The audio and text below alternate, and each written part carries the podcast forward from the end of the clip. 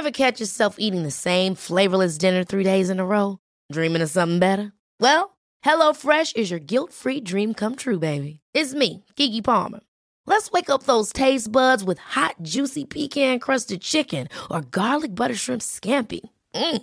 Hello Fresh. Stop dreaming of all the delicious possibilities and dig in at HelloFresh.com. Let's get this dinner party started.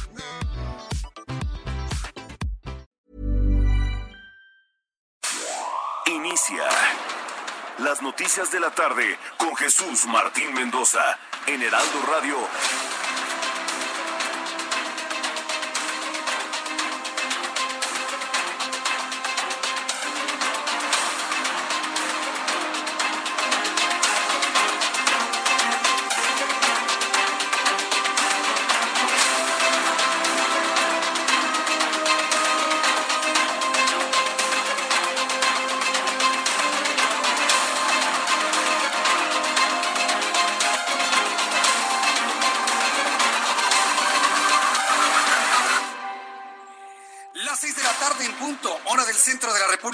Mexicana. Bienvenidos, me da un enorme gusto saludarle a través de los micrófonos del Heraldo Radio en toda la República Mexicana. Sea usted bienvenido a nuestro programa de noticias. Iniciamos una nueva semana, un nuevo día y créame, ¿eh?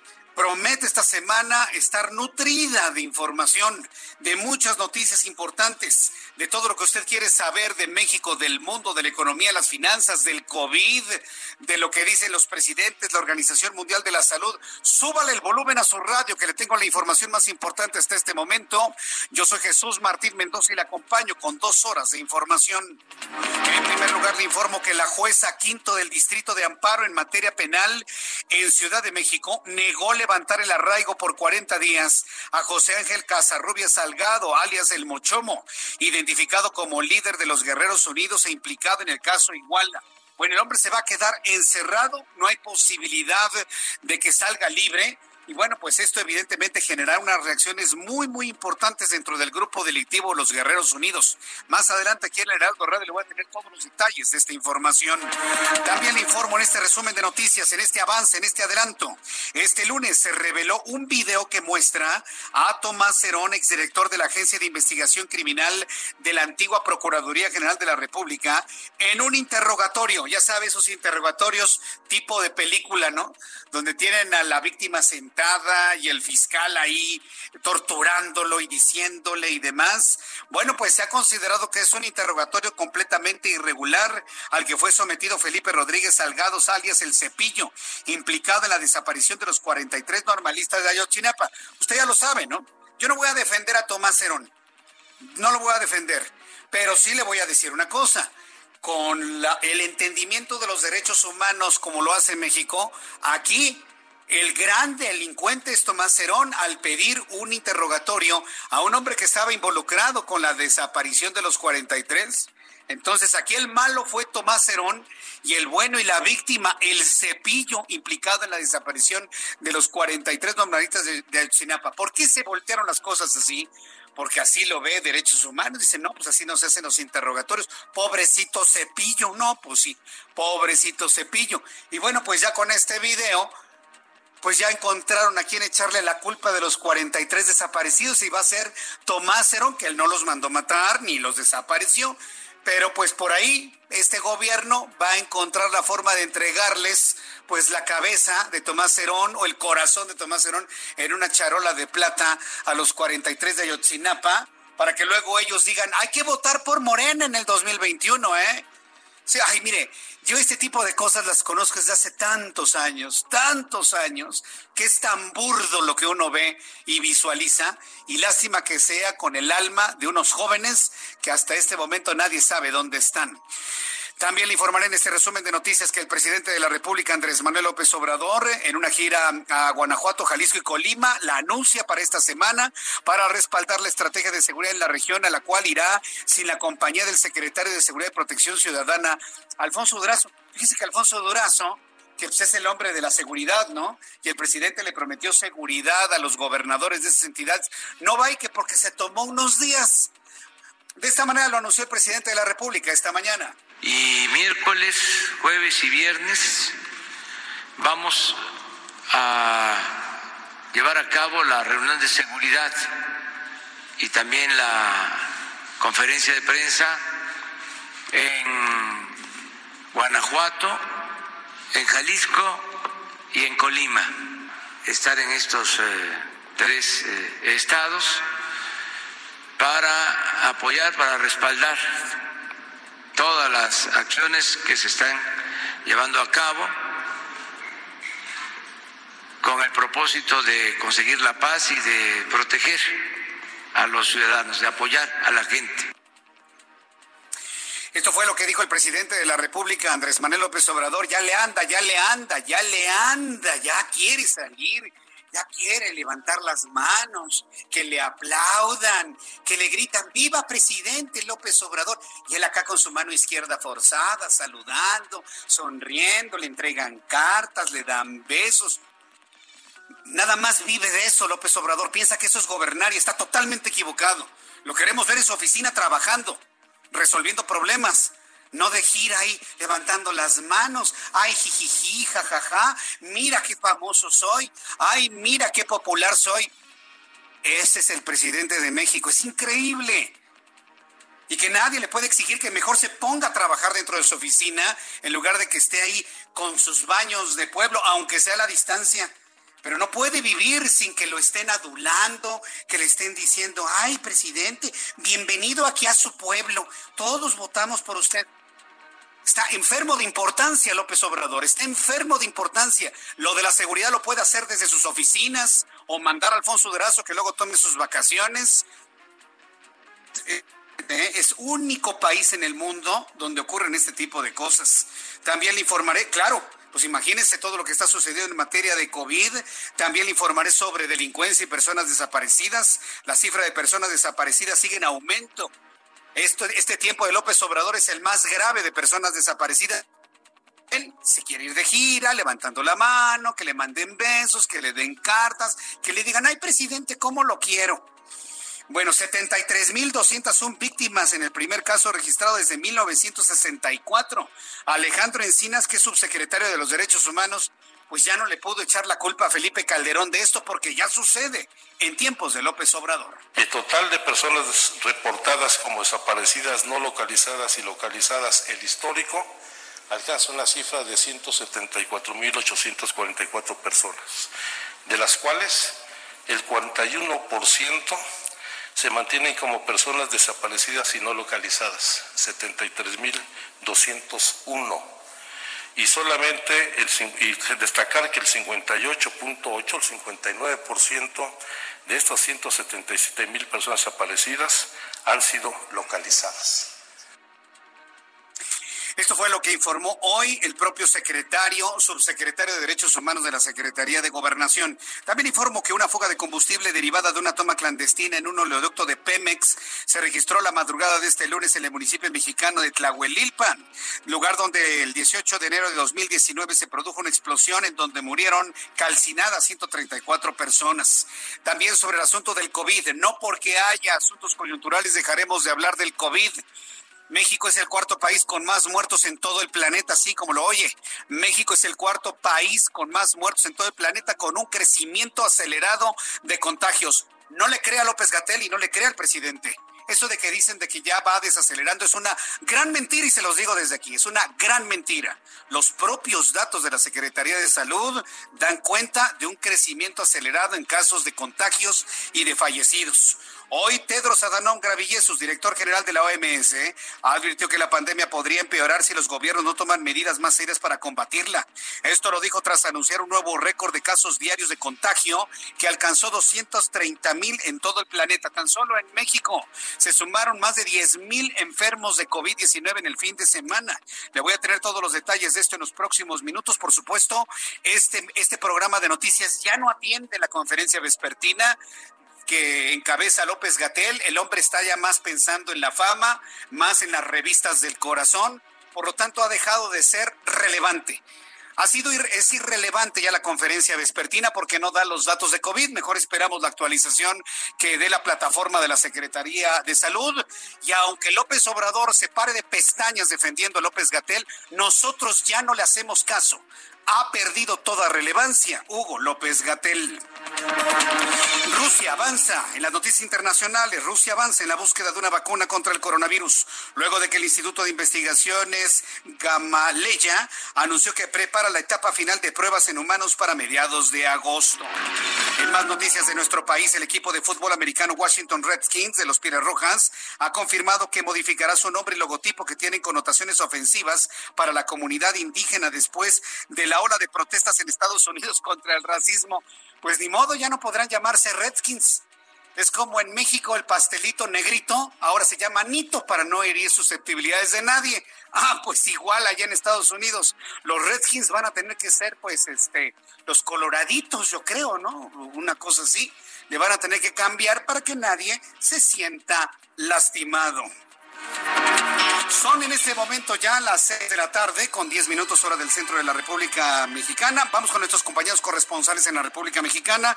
Claudia Espinosa, nuestra corresponsal en Puebla, nos tiene información del gobernador Miguel Barbosa. Adelante, Claudia. Así es, te saludo con gusto desde Puebla a todos los amigos del Heraldo Media Group. Pues este día se realizó una ceremonia conmemorativa para recibir los 105 eh, pues cuerpos, restos de los migrantes poblanos que fallecieron en Estados Unidos víctimas de COVID. Hay que decir que en esa ceremonia el gobernador Miguel Barbosa pidió perdón justamente a los migrantes porque no se han establecido en las políticas del gobierno del estatal ni de esta ni de anteriores administraciones estrategias para garantizar que puedan quedarse aquí en territorio poblano y no salir a buscar el sustento a Estados Unidos. Hay que señalar que, bueno, todavía quedan pendientes eh, 293 restos de los 398 que hasta este momento tiene contabilizado el gobierno del estado. En esta ceremonia, pues también estuvo presente el cónsul mexicano en Nueva York, Jorge Islas López. Puedo aprender a... Poblanos son la, mayoría de los restos que llegaron en este primer viaje el fin de semana y que, bueno, estaban en Nueva York en restaurantes y en zonas en la primera fila cuando había la mayor cantidad de contagios en esa localidad. Los restos serán, pues, entregados eh, de de manera directa a los familiares en sus hogares durante los siguientes días. Es el reporte desde Puebla. Muchas gracias por la información, Claudia Espinosa. Muy buena tarde. Hasta luego, muy buenas tardes. Y saludo con mucho gusto a Karina García, nuestra corresponsal en Oaxaca. Adelante, Karina. Gracias, Jesús Martín. Informarte que autoridades de salud implementaron un cerco sanitario de tres días en el Hospital Comunitario de Nochitlán en la región de la Mixteca ante 27 casos positivos de COVID-19 entre el personal que labora en el nosocomio, por lo que solo se atenderán en el área de urgencias. Los servicios de salud de Oaxaca precisaron que en el inmueble se realizan actividades de sanitización, así como la búsqueda de casos sospechosos, acciones de contención, vigilancia epidemiológica, atención y seguimiento médico. El titular de la dependencia, Donato Augusto Casos Escamilla, y confirmó 27 casos positivos de la infección respiratoria que corresponden a la plantilla laboral, por lo que el Hospital Comunitario de 12 Camas reanudará sus actividades hasta el próximo jueves 16 de julio. Este caso se suma al Hospital General de Cuchitán, Macedonio de Mister Fuentes, en donde al menos 290 de 385 empleados han sido contagiados por el virus por lo que se determinó el cierre del hospital por 10 días. Este es el reporte, Jesús Martín. Muchas gracias por la información, Karina García. Buenas tardes. Hasta luego, muy buenas tardes. Todos nuestros corresponsales en la República Mexicana están muy atentos de todo lo que ocurre. Más adelante platicaré con Gabriela Montejano, que es nuestra corresponsal en Guanajuato. Más tarde, Gabriela Montejano nos informará que la alcaldesa de Celaya buscará tener contacto con el presidente de México, Andrés Manuel López Obrador, para pedirle que ya arregle el problema de inseguridad en toda la entidad. Le pide mayor, le va a pedir mayor trabajo de inteligencia la alcaldesa de Celaya, porque evidentemente el problema no es ni municipal ni estatal, es un problema federal. Estamos hablando de delitos del orden federal que no han podido ser controlados allá en Guanajuato. Ya le platicaré y nos informarán Gabriel Montejano. Antes vamos con nuestros compañeros reporteros urbanos, periodistas especializados en información de ciudad. Israel Lorenzana, gusto en saludarte. Buenas tardes. Jesús Martín, muchísimas gracias. El gusto es mío. Y fíjate que tenemos información para nuestros amigos que se desplazan en estos momentos a través del Paseo de la Reforma. Hemos hecho ya un recorrido importante desde la zona de insurgentes y prácticamente hasta su continuación en la calzada de Guadalupe. La circulación en términos generales aceptable, algunos asentamientos en la zona de Peralvillo, pero nada para abandonar esta arteria, para nuestros amigos van con dirección hacia Río Consulado puede ser una buena alternativa. El sentido opuesto, la circulación de igual forma aceptable, ligeros asentamientos en los cruces marcados con semáforo, esto precisamente a la altura de Avenida Hidalgo, no hay que abandonar esta arteria Jesús Martín, ya que superando este punto, la circulación mejora con dirección hacia la zona de la Estela de Luz. Jesús Martín, la información que te tengo. Gracias por la información, Israel. Hasta luego. Hasta luego, que te vaya muy bien. Vamos con nuestro compañero Daniel, eh, Daniel Magaña. Adelante, Daniel Magaña, te escuchamos. ¿Qué tal, Jesús Martín? Muy buenas tardes. Bueno, pues de nueva, de nueva cuenta está pues, parcialmente suspendida la actividad comercial en muchas de las calles de la zona centro de la ciudad. Está cerrada el tránsito vehicular, tanto en la calle de Tacuba, 5 de mayo, para las personas que se trasladan hacia la zona centro. Hay un grupo de pues, eh, manifestantes, precisamente sobre la avenida 20 de noviembre. Todo el tránsito vehicular está siendo canalizado hacia la calle de Venustiano Carranza. Así que, bueno, en la medida de lo posible, pues eh, utilizar la zona del eje central Lázaro Cárdenas, pues le evitaría algunas complicaciones en la zona centro para desplazarse hacia la zona del eje 1 norte. Recordar que también no hay actividad comercial en toda esta zona de Tepito debido a este acuerdo con comerciantes para evitar la actividad comercial tanto el día de ayer y hasta el eh, próximo eh, miércoles. Es eh, pues parte de lo que ocurre aquí en la zona centro de la ciudad. El reporte, muy buena tarde. Gracias por la información, Daniel. Hasta luego. Hasta luego, que te vaya muy bien. Nuestro compañero Daniel Magaña con toda la información. Bueno, pues así iniciamos nuestro programa de noticias de este lunes 13 de julio, cuando son las 6 de la tarde con 15 minutos hora del centro de la República Mexicana. Vamos a revisar lo que sucedía un día como hoy, 13 de julio, en México, el mundo y la historia. Abra Marreola. Bienvenido, esto es un día como hoy en la historia. 13 de julio. 1923, el Hollywood Sing se coloca oficialmente en las montañas de Hollywood, en Los Ángeles. Originalmente se leía Hollywood Land, pero las cuatro últimas letras se retiraron en 1949. 1974, el escultor y profesor Erno Rubik inventa el cubo de Rubik. Gracias. Y en México, en 1854 ocurre la batalla de Guaymas, un acto de guerra en la cual el conde francés Gastón, a la cabeza de un grupo armado compuesto principalmente por ciudadanos de nacionalidad francesa, atacó la ciudad de Guaymas en Sonora. El objetivo, fíjate, de los invasores era lograr la independencia de Sonora del resto de México y formar una república independiente, la República de Sonora. El general José María Yáñez Carrillo detuvo la invasión. 1883 muere en Lagos de Moreno, Jalisco, José Rosas Moreno, escritor jalisciense que cultivó principalmente el estilo de la fábula. Además, en 1985 se declara oficialmente como el Día Mundial del Rock. Esto con motivo del concierto benéfico Live Aid llevado a cabo de forma simultánea en Londres, Inglaterra, Filadelfia, Pensilvania, Sydney y Moscú. Y por si fuera poco, también es el Día Internacional del Director de Orquesta y el Día Internacional de las Tejedoras. Jesús, esto fue un día como hoy en la historia. Día Internacional de las Tejedoras. Muchas gracias por la información de esta tarde, estimado Abraham Arreola. Yo no lo sabía, ¿eh? y estoy seguro que usted tampoco lo sabía. Bueno, pues vamos a revisar lo que sucede en materia de clima y sobre todo pronóstico del tiempo para las próximas horas.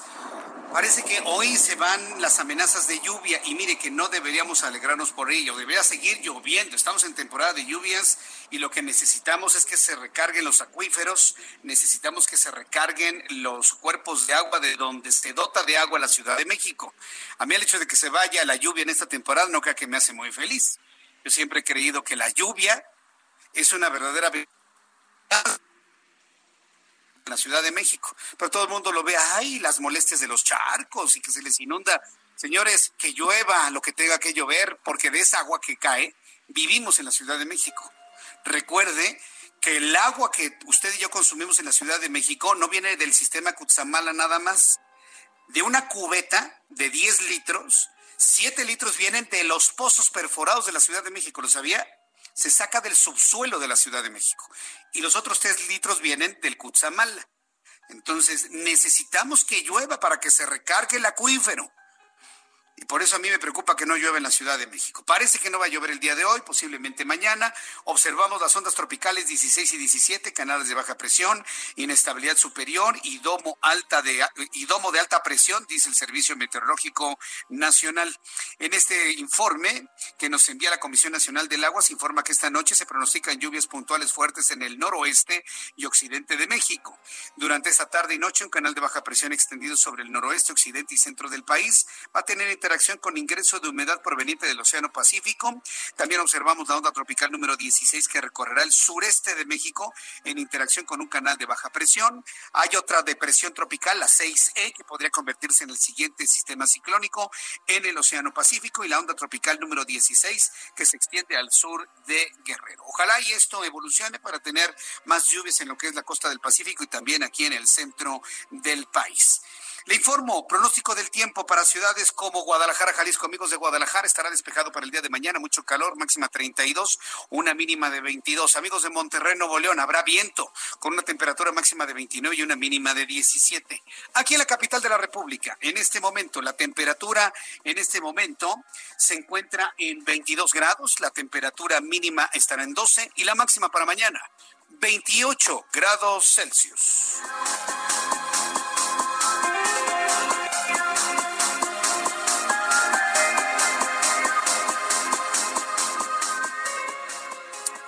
Son en ese momento las seis de la tarde con 20 minutos, seis de la tarde con 20 minutos. Escuche usted el Heraldo Radio. Yo soy Jesús Martín Mendoza, que le saludo con mucho gusto a esta hora de la tarde. En las noticias que han sido consideradas como más importantes el día de hoy, pues el Mochomo, fíjense, este, este hombre que se defiende, que tiene la capacidad económica no nada más para pagar equipos de defensa, sino inclusive para la corrupción, como ya lo conocimos en una ocasión anterior. Se defiende como puede, pero el día de hoy tuvo un revés muy importante. Resulta que el juez, una juez federal, negó levantar el arraigo de José Ángel Casarrubias, el mochomo presunto líder de Guerreros Unidos, es un nombre fundamental para entender lo que pasó en el caso de los desaparecidos de Ayotzinapa. La juez Patricia Marcela Díez Cerda, titular del Juzgado Quinto de Distrito de Amparo en materia penal, negó la suspensión provisional que el Mochomo solicitó contra la orden de arraigo a la que está sometido como parte de la investigación que hay en su contra por delincuencia organizada. Recuerde que por los hechos de Ayotzinapa está libre, lo, liberaron por corrupción unos jueces y ahora lo detuvieron por delincuencia organizada, de lo cual evidentemente él está argumentando de que lo detuvieron de manera ilegal. Él y su defensa y a través de esa denuncia pues se buscaba que obtuviera su libertad, pero una juez le dijo, para nada, usted se queda encerrado.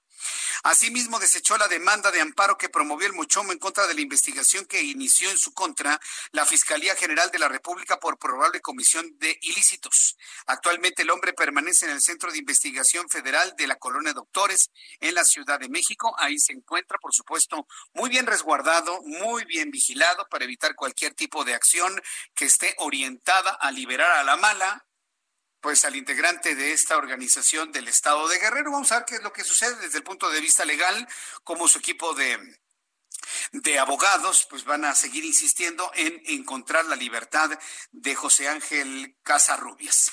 Este lunes también se reveló un video que muestra a Tomás Cerón, exdirector de la Agencia de Investigación Criminal Antigua de la antigua PGR, en un interrogatorio. Yo le voy a quitar la palabra de irregular porque eso no me corresponde ni a mí ni a usted determinarlo. Eso le corresponde a la autoridad que hace la investigación. Se, encontró un interrogatorio en el que es sometido Felipe Rodríguez Salgado, el cepillo, implicado en la desaparición de los 43 normalistas de Yotzinapa, a quien amenazaba inclusive con quitarle la vida, según se consta en este video, si no dice, si no revela toda la información que conoce. Vamos a empezar, dime por lo que sepas de los todo lo que sepas de los estudiantes, escuchen el video. Para llegar a un acuerdo, la primera mentira que me digas, se acabó todo y empezamos. Y le dice el hoy prófugo de la justicia, Cerón al cepillo, detenido en enero de 2015. La mayor parte del video se observa el cepillo con la cara tapada, sentado y esposado. Se le escucha mencionar Cocula, el lugar donde se ha informado y se sabe que Guerreros Unidos pues mató e incineró a los jóvenes a los 43 jóvenes de Ayotzinapa. Ah, no, pero insiste la actual administración por un interés meramente político, ¿eh? No cree nada más que les interesa conocer la verdad, les interesa hacer ver a los demás como responsables de esa muerte. Cocula lo borran, pero en el video se escucha claramente como el cepillo habla de las acciones que se hicieron en Cocula. Ya platicaremos más sobre esto. Después de los anuncios le tengo más información y le invito para que me escriba a través de dos vías, a través de mi cuenta de Twitter, arroba Jesús Martín MX, y a través de nuestra cuenta de YouTube, en donde estoy platicando con el público. Es la forma de retroalimentación que tenemos en mi cuenta de YouTube, Jesús Martín MX. Voy a los mensajes y regresamos enseguida. Escuchas a Jesús Martín Mendoza con las noticias de la tarde por Heraldo Radio, una estación de Heraldo Media Group. Heraldo Radio. Escucha las noticias de la tarde con Jesús Martín Mendoza. Regresamos. Muy buenas tardes. Muchas gracias amigos por estar con nosotros y por este espacio que es tan importante bueno, para platicar acerca de salud. ¿Usted tiene algún conocido con una enfermedad crónico-degenerativa, alguna alergia o que quieran tener simplemente su sistema inmune arriba, las defensas al, al máximo? Bueno, pues ya está aquí la representante de Productos y Tratamientos Politécnico, Aris Chávez. ¿Cómo estás, Aris? Bienvenida de nueva cuenta. Qué gusto saludarte, mi querida Moni. Hoy quiero platicarle a todo el auditorio lo importante que es tener un sistema inmunológico fuerte. En esta época tan complicada de salud, es vital que nuestro cuerpo funcione correctamente. Hoy nos podemos hacer una pregunta. ¿Cómo está funcionando nuestro cuerpo? ¿Realmente tenemos nuestras defensas como debería de ser? Y es que el factor de transferencia nos puede ayudar con ese problema. Fíjate que el Instituto Politécnico Nacional desarrolla este tratamiento, llevan muchos años estudiando ¿De qué manera podemos elevar el sistema inmunológico? Y actualmente es un tratamiento que tiene muchísimo éxito porque precisamente nos ayuda con ese tema. Eleva nuestro sistema inmunológico hasta en un 470%. ¿Qué quiere decir? Una dosis diaria nos ayuda a elevar la cantidad de leucocitos, es decir, los glóbulos blancos, que esos son los que nos van a defender. Esto nos permite crear una superdefensa que hace mucho más difícil un contagio. Esta noticia para nosotros es un avance científico muy importante porque en esta época de salud tan complicada, tomar diariamente el factor de transferencia, por lo menos de manera preventiva, nos garantiza definitivamente una menor probabilidad de contagio. Esto es una excelente noticia, mi querida Moni. bueno, estamos aquí para dar buenas noticias, para ayudarnos. Este factor de transferencia funciona para qué paciente? ¿Qué tipo de pacientes, Afortunadamente es un tratamiento muy noble que puede tomar toda la familia. Tenemos pacientes casi recién nacidos que se los hemos administrado porque a lo mejor nacen con algún problema congénito, hasta personas de la tercera edad que siempre son los más propensos a contagiarse. No es necesario que usted suspenda sus tratamientos médicos, es 100% compatible, además no tiene contraindicaciones ni tampoco efectos secundarios. ¿Dónde podemos adquirir este factor de transferencia? Porque ya nos hablaste qué tipos de pacientes, quiénes somos candidatos que, bueno, por lo visto todos los que queremos prevenir o ayudarnos o eh, etcétera, ¿no? Entonces, ¿dónde, dónde lo adquirimos? Porque, pues, no aceptemos imitaciones, ¿no? También eso es importante. Eso es sumamente importante. Tenemos nuestra línea directa donde usted puede adquirir este tratamiento, factor de transferencia original del Instituto Politécnico Nacional en el 55 56 49 44 44. Actualmente nosotros tratamos con el eh, factor de transferencia pacientes sanos que desean mantener una salud óptima, con enfermedades también autoinmunes crónico-degenerativas, es decir, tenemos pacientes con diabetes, cáncer, artritis, lupus, herpes zóster, anemias, hepatitis, cualquier enfermedad respiratoria, incluyendo las alergias, gripe, bronquitis, asma, pulmonía, influenza y absolutamente todos nuestros pacientes han sentido una mejoría desde la primera semana y son dados de alta mucho más rápido. Y porque queremos consentir al auditorio y que lo obtengan hoy mismo, te tengo una super promoción. Sí, yo sé de esa promoción y la queremos conocer y sobre todo que el público ya está así como quiero. Quiero saber qué nos tienes, Aris. Hoy tenemos un paquete para el auditorio de seis dosis de factor de transferencia a tan solo 1,800 pesos. Pero si usted llama y lo pide en este momento al 55 56 seis cuarenta y nueve 44 44, le vamos a obsequiar otras seis dosis adicionales y eso no es todo, además completamente gratis, una careta de protección facial transparente con duración de tres meses y un gel antibacterial con grado clínico de 70% de alcohol, además de un cubrebocas N95. Todo este paquete es efectivo contra virus y bacterias y sobre todo tenemos facilidades de pago y envíos a toda la República. Así que llame en este momento 55 56 49 44 44. Facilidades de pago, hay que apartarlo en este momento. Ya lo escucharon ustedes, amigos. Lo que nos falta es tiempo, pero hay que marcar 55, 56, 49, 44, 44. ¿Correcto, Oris? Correcto. Y además, sobre todo, vamos a recibir la garantía de productos elaborados en el Instituto Politécnico Nacional. Eso es lo que más me gusta. Muchas gracias. Gracias a ustedes. Continuamos, amigos.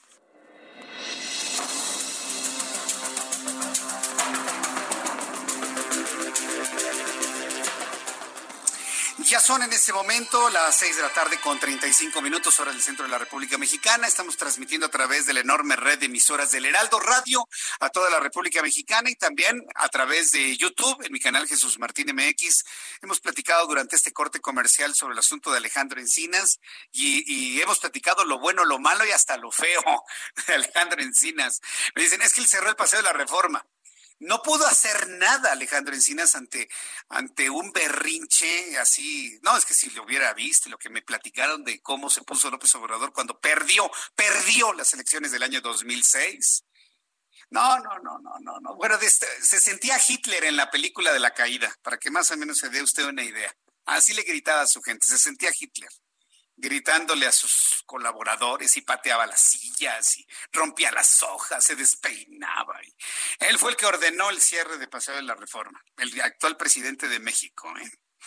Entonces tampoco, tampoco nos equivoquemos de quién decidió las cosas y quién se puso de esa manera tan, tan, tan así, ¿no? Argumentando el derecho a la libertad de expresión y a la libertad de, expresión, a la libertad de manifestación, fue que se hizo ese cierre del año 2000, 2006. Y bueno, pues también platicando sobre la comunidad libanesa, quiero enviarle un caluroso saludo a toda la comunidad libanesa en México, que nos escucha, que nos sigue, a nuestros amigos del Club Libanés, desde aquí les enviamos un gran saludo, a toda la comunidad libanesa, de verdad nuestro cariño, nuestro respeto, nuestra gran amistad desde hace muchos años a través de este programa de noticias en diferentes momentos de la historia y en diferentes estaciones de radio, pues siempre hemos, eh, nos hemos sentido orgullosos de, de estos saludos que nos envía la, comunidad libanesa. Desde aquí, abrazos. Eh, me, me, dice José Yever, los libaneses somos hechos a mano, dice José Yever.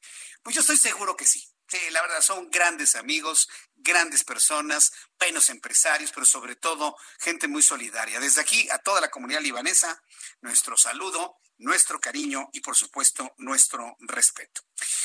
Bien, pues vamos a continuar con la información. Fíjese que el presidente de la República, fíjese esto, a ver cómo, cómo se explica usted lo que, lo que va a ocurrir. El presidente anunció hoy en la mañana, que por cierto, le he estado invitando a que no pierda su tiempo en las mañaneras, ni se amargue sus mañanas. Que haga sus cosas, haga su deporte, desayune rico, vea a sus amigos, trabaje mucho. Y ya yo en las, a las dos de la tarde o a las seis de la tarde le digo lo destacado y lo importante que haya dicho el presidente en la mañanera. Bueno, hoy en la mañanera comentó que se quiere ir de gira a partir del miércoles. Una gira que me parece hasta cierto punto entendible, no necesaria, pero entendible en el sentido de que quiere ir a reforzar los temas de seguridad en Guanajuato, en Jalisco y en Colima. Desde ese punto de vista, pues muy bien. Pero va sin el secretario de Seguridad Ciudadana Federal. ¿Cómo, ¿Cómo se explica eso? ¿Va el presidente sin su secretario del ramo? Bueno, pues sin el secretario de Seguridad Ciudadana, Alfonso Durazo, el presidente López Obrador anunció que a partir del miércoles va, se va de gira a Guanajuato, Jalisco y Colima, Guanajuato, Jalisco y Colima, con la finalidad de apoyar las acciones que se realicen para conseguir la paz en esas zonas del país.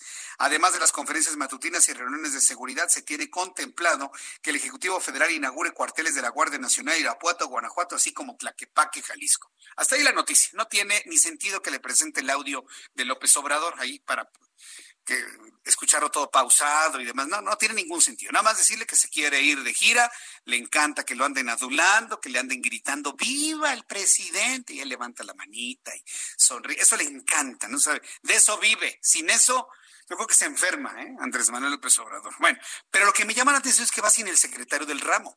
Y es que resulta que Alfonso Durazo se acercó al presidente y le dice, oiga, presidente, fíjese que tengo un asunto personal que atender. ¿Me da chance de faltar esta semana?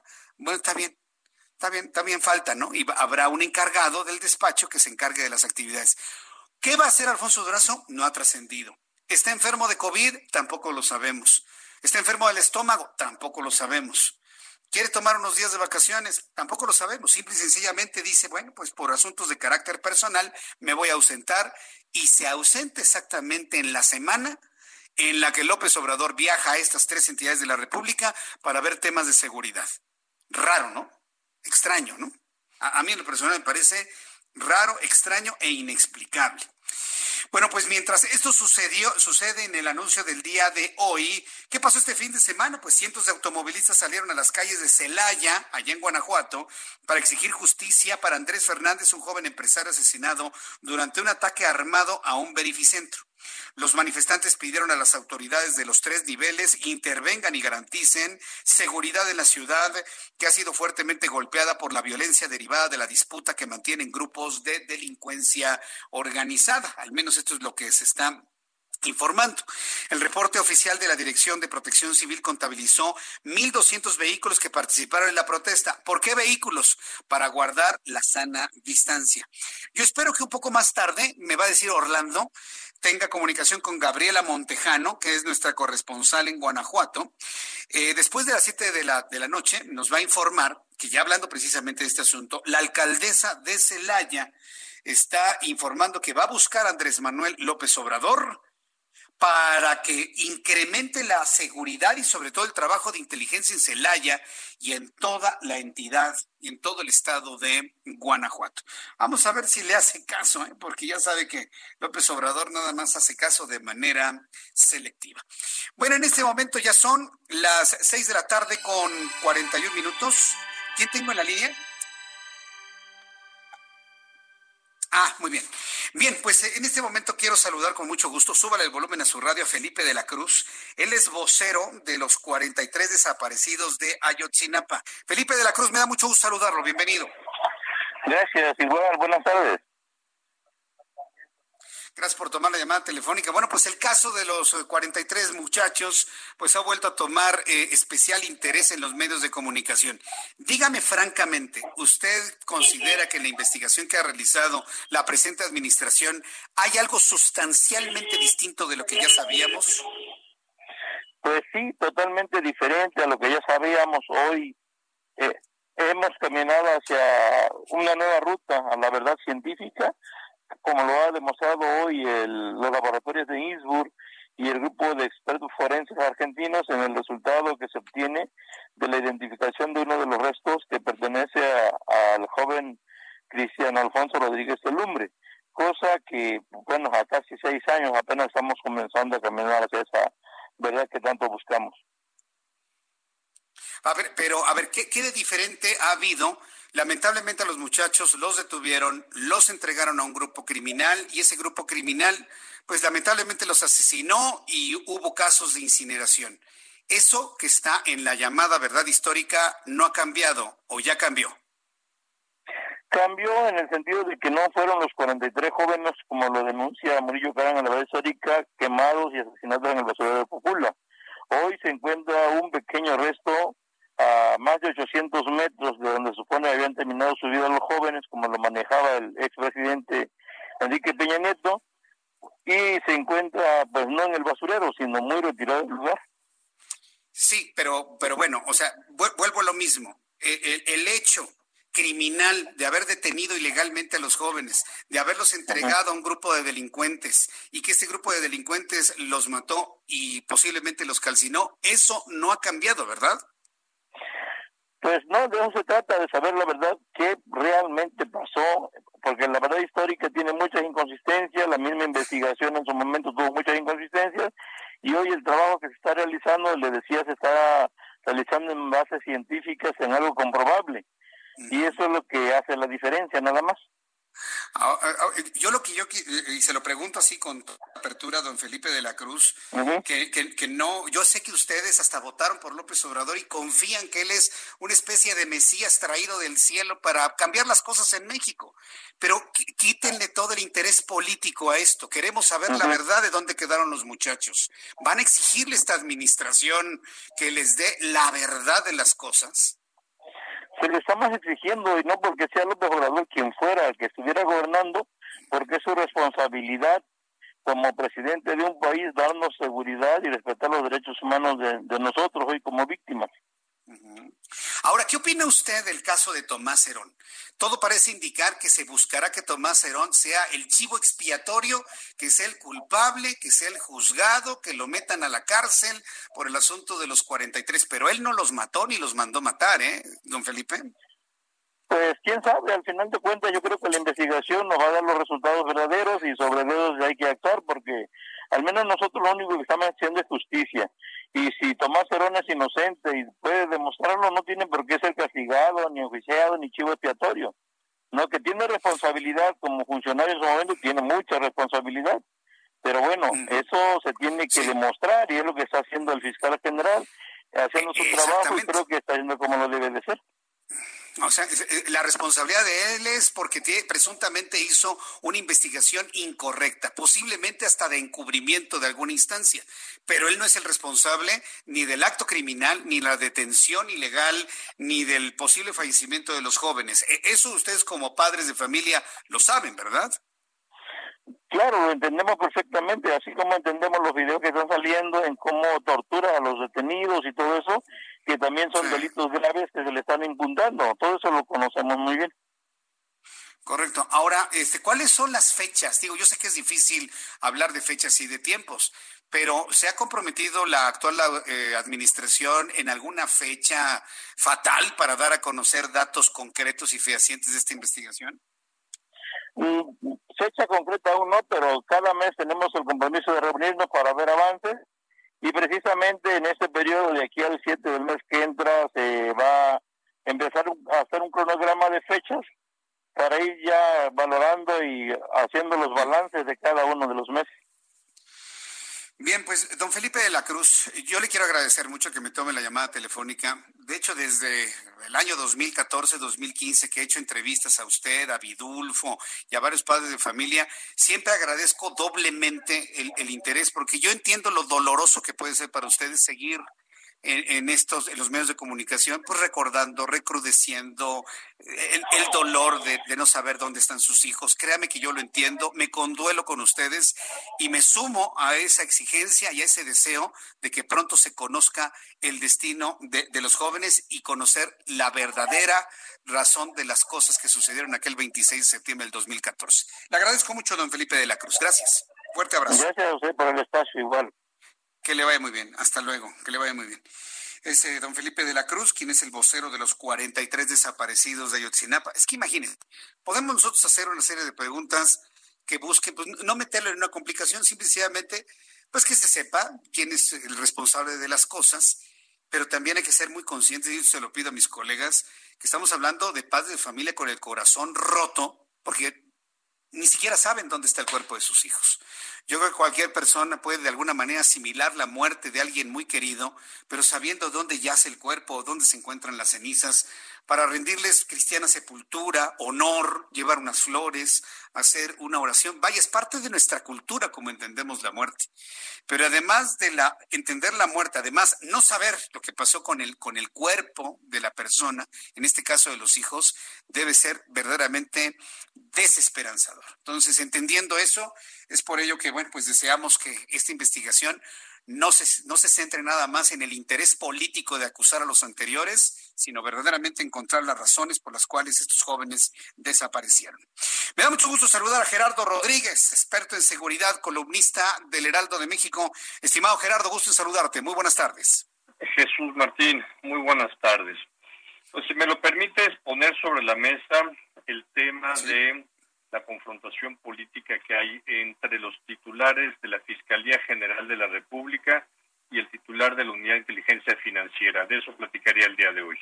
Sí, la verdad es que ha sorprendido mucho todo este, este intercambio de, comentarios y señalamientos. ¿Qué es lo que pasa ahí? ¿Qué has podido analizar, Gerardo? Mira, eh, hasta ahorita creo que sí es un tema de problema de los titulares.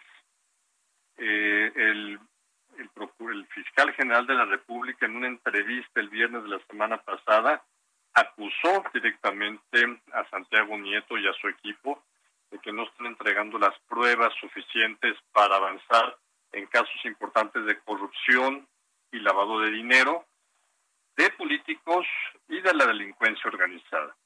Entonces, eh, me parece en lo personal que es una aseveración sumamente injusta. La relación entre presupuesto y personal que tiene la UIF versus la Fiscalía General de la República es casi de 1 a 100, mientras que la Unidad de Inteligencia Financiera tiene poco más de 160 trabajadores, pero en términos reales tiene menos de 80 investigadores de operaciones con recursos de procedencia ilícita. La Fiscalía General de la República tiene 100 veces más presupuesto y 100 veces más investigadores. La Unidad de Inteligencia Financiera no es responsable de judicializar los casos, sino de presentar la información. Yo te soy sincero, eh, Jesús Martín, la información que yo he visto, las carpetas que ha presentado la UIF, lo que nos ha presentado un grupo de, de académicos y de sociedad civil que formamos parte del comité de acompañamiento de la UIF, porque yo tengo que decir, Jesús Martín, yo formo parte de ese comité de acompañamiento, no recibo un peso, rechazamos la posibilidad de recibir alguna remuneración por eh, la asesoría, el acompañamiento que, que damos. Entonces me parecen muy injustas las declaraciones del procurador Getz Manero, que sale a la opinión pública, a los medios de comunicación, cuando se ve asediado por la presión pública de que no hay resultados de judicialización de casos de corrupción o de delincuencia organizada en el país. Ahora, eh, esto es nada más por un asunto meramente laboral desde tu punto de vista en cuanto a las funciones de, de cada uno de estos dos personajes, o podríamos señalar o se sabe alguna otra situación que caiga más en lo personal porque a mí me sorprende mucho la forma en la que se han dado este tipo de cosas por un asunto que inclusive eh, eh, eh, atrás de las cámaras podría resolverse sin que necesariamente nos enteremos. Finalmente ha sucedido en varias instancias del gobierno federal. ¿Por, ¿Por qué sale tanto a la luz esto, Gerardo? Yo creo que sí es un tema estructural. La Fiscalía General de la República es la heredera de la PGR y el fiscal Gertz Manero es el primer fiscal autónomo y tuvo todo el apoyo para crear desde cero una Fiscalía General, pero se tuvo que apoyar de lo que existía. Entonces, eh, tenemos una fiscalía donde hay gente todavía vinculada con las anteriores administraciones, con conflictos de interés, eh, sin profesionalizar o con poco interés de avanzar estos temas. Vemos una unidad de inteligencia financiera eh, muy apoyada por el presidente de la República, y que ha tomado la decisión de hacer públicos investigaciones de la UIF que ellos están haciendo. Eh, es tan grande la impunidad política y criminal en México, Jesús Martín, que yo he apoyado la hipótesis de que es importante y es nuestro derecho como opinión pública, como sociedad mexicana, saber los casos de corrupción que se están investigando y que se están judicializando. Es un tema también de que los políticos y los empresarios sepan que si están involucrados en un caso de corrupción, pueden ser expuestos públicamente.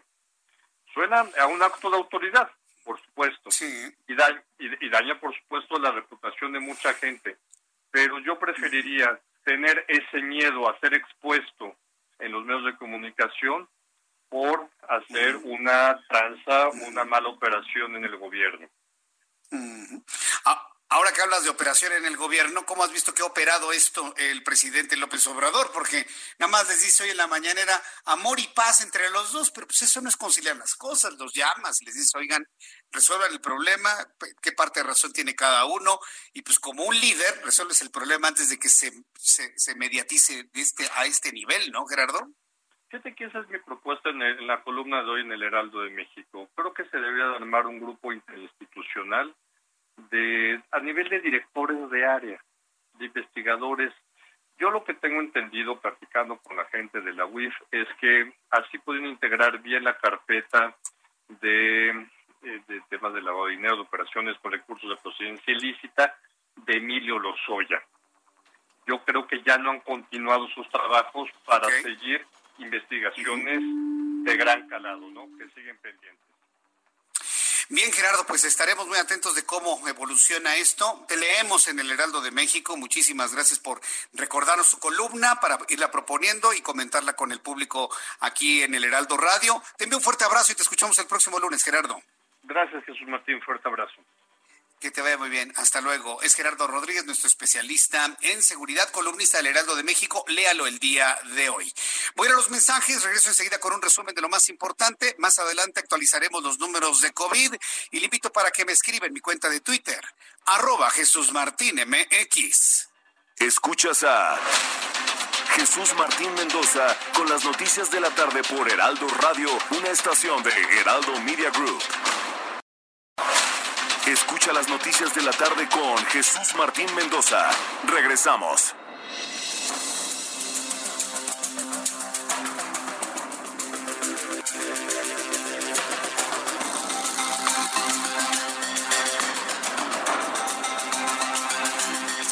Ya son las 7 en punto, 19 horas en punto, hora del centro de la República Mexicana. Escucha usted el Heraldo Radio le saluda Jesús Martín Mendoza con un resumen de las noticias más importantes hasta este momento. En este resumen le informo que la secretaria de Gobernación, la secretaria de Gobernación, la señora Olga Sánchez Cordero, informó que los gobernadores solicitaron cada 15 días el semáforo epidemiológico de COVID-19 en conferencia de prensa, la titular de la Secretaría de Gobernación reconoció que existe una corresponsabilidad entre autoridades para informar a la ciudadanía sobre la evolución de la pandemia y anunció que el próximo jueves se reunirá virtualmente con los gobernadores para tratar ese tema.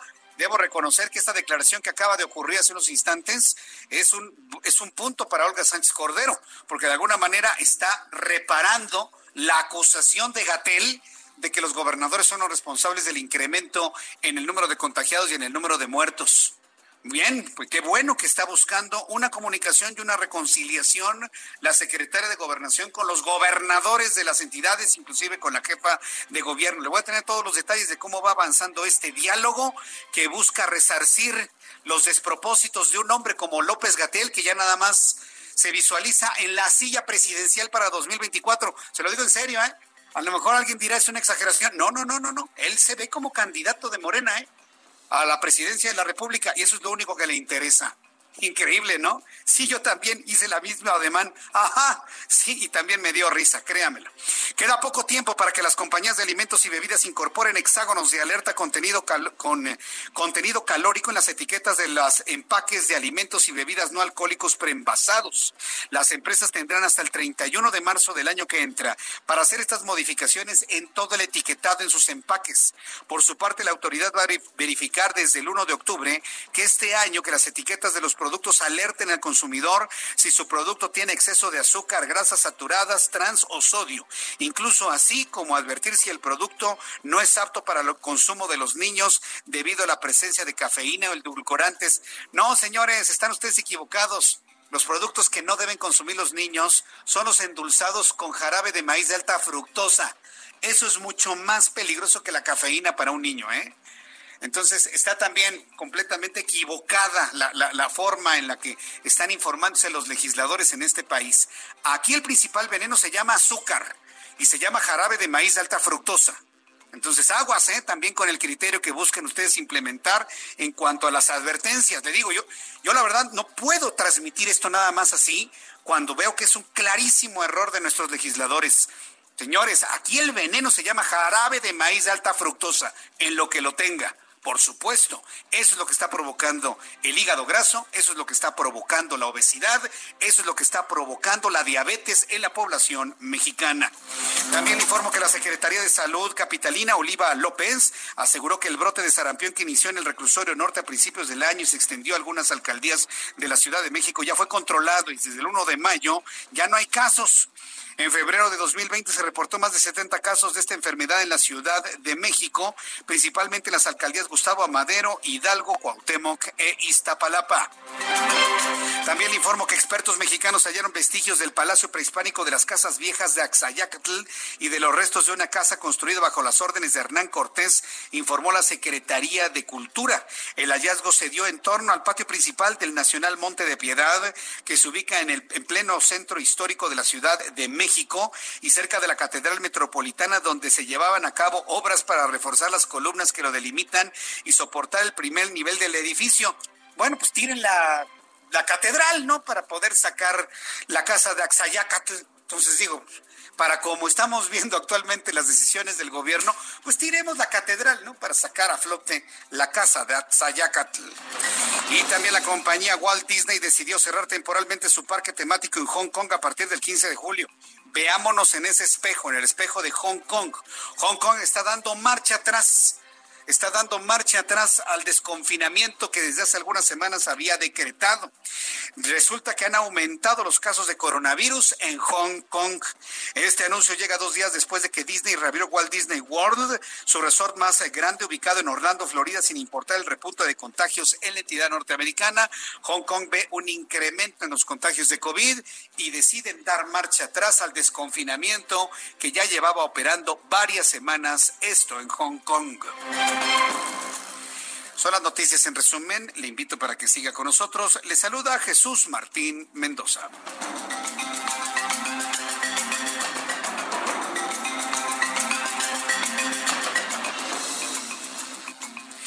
Ya son en este momento las 7 eh, de la noche, sí, las 7 de la noche con 5 minutos hora del centro de la República Mexicana. Le digo que puede usted estar muy tranquilo de que no le voy a hacer perder el tiempo con versiones a medias, verdades a medias, mentiras completas que se dicen en esas conferencias. En cuanto tengamos la actualización de la plataforma de la Secretaría de Salud en cuanto al número de personas contagiadas por COVID, personas fallecidas, activas, sospechosos y demás, se lo dará a conocer aquí en el Heraldo Radio y se acabó. Y pedirle a usted que por favor se cuide, cuide a su familia, si no necesita salir no salga, utilice el cubrebocas correctamente, se lave las manos correctamente correctamente, estornude correctamente y cuando se sienta mal vaya al médico, no oculte los síntomas.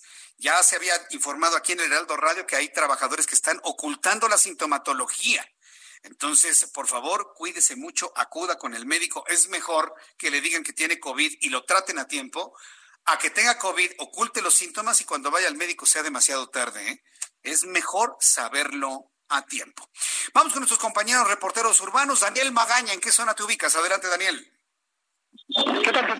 Eh, muy eh, buenas tardes. Nos ubicamos en la zona de la Avenida Rivera de San Cosme. Fíjate que, pues, circulando nos encontramos, pues, eh, que una cantidad, pues, importante de personas estaban precisamente formadas. Nos llamó la atención y bueno, pues de alguna manera da gusto porque fíjate que la solidaridad, como siempre en tiempos de necesidad, pues es algo que caracteriza a los mexicanos. Aquí pues un grupo de personas pues se, organizaron para realizar unas despensas y bueno pues entregarla a las personas necesitadas que precisamente para enfrentar esta situación pues de carencia económica muchos de ellos muchos se quedaron sin empleo y bueno pues obviamente cualquier ayuda es muy válida y bueno en este momento incluso empieza a llover pero bueno pues las personas aquí de alguna manera pues están apoyando de esta manera a las personas que viven pues en esta pues parte la zona limítrofe entre la alcaldía Miguel Hidalgo y la alcaldía Cuauhtémoc. Pues parte de lo que se vive, las condiciones vehiculares son buenas, realmente no hay problemas para incorporarse hacia la zona del circuito interior. El eh, reporte de Jesús Martín.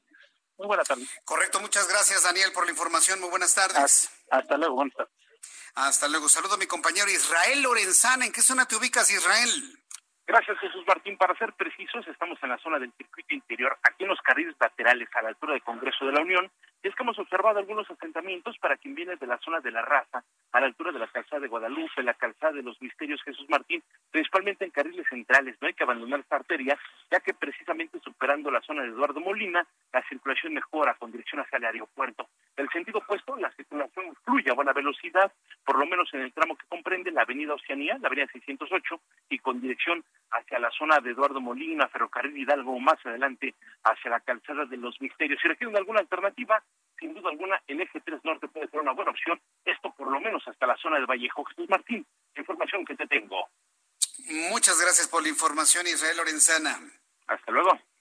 Hasta luego, que te vaya muy bien. Nuestros compañeros reporteros informándonos eh, por dónde sí debe circular, por dónde no y cómo se encuentran las condiciones del Gran Valle de México. Bueno, nuestro, reloj marca las 7 de la noche con 9 minutos, las 7 con 9. Yo le agradezco mucho a todas las personas que me han escrito a través de mi cuenta de Twitter, arroba Jesús Martín MX, arroba Jesús Martín MX. Gracias, Ana Lía Varela. Gracias por tus comentarios y por seguirnos. Black Dog, también gracias, Berta. Gracias por su atención y respuesta inmediata. Dice Berta, hizo una denuncia y contestó rápidamente el gobierno de la Ciudad de México la unidad de contacto del secretario. Gracias, unidad de contacto del secretario. Fíjese que esta unidad de contacto del secretario la fundó don Manuel Mondragón y Cal. ¿Qué significa, no? Está el escritorio del secretario de Seguridad y tiene dos teléfonos ahí. Bueno, son dos teléfonos directamente en el escritorio del secretario, aunque usted no lo crea, ¿eh? Y bueno, pues en la oficina del secretario, que ahorita sigue en recuperación eh, eh, Omar García Harfuch, pero hay personal que está recibiendo directamente en la oficina del secretario de Seguridad Ciudadana las llamadas, los comentarios a través de Twitter. Ha funcionado muy bien esta unidad de contacto del secretario. ¿eh? Carmen Nava Hernández, que tire en la catedral, sí, pues sí, sale la, casa de Axayaca frente al para las personas que no lo escucharon en el resumen, me acaban de sintonizar, frente al Nacional Monte de Piedad y prácticamente abajo de la catedral, pues sí, quiten la catedral, pues ya al fin que qué. ¿Sí? Y, ya quitan la catedral y, no falta ahí alguien que me ha dicho sí que la quiten. No, no, entienden el sarcasmo, ¿verdad? Algunos seguidores de López Obrador no entienden el sarcasmo. Pero bueno, ¿con qué vamos, mi querido Orlando? Eh, saludo con muchísimo gusto a Mayeli Mariscal, nuestra corresponsal en el estado de Jalisco. Saludos amigos en Guadalajara que nos escuchan a través del 100.3 de frecuencia modulada. Adelante Mayeli, me da gusto saludarte. Bienvenida, buenas tardes.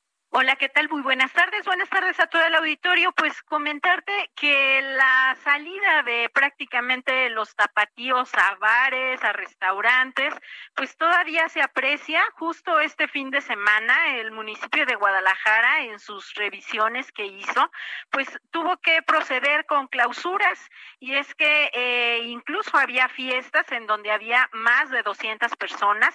Eh, en el centro histórico, por ejemplo, se clausuraron dos bares, cuatro restaurantes, dos salones de eventos y de manera parcial un hotel incluso del centro histórico, esto por incumplir justamente el 25% de ocupación que se ha marcado como medida de protocolo sanitario ante el coronavirus.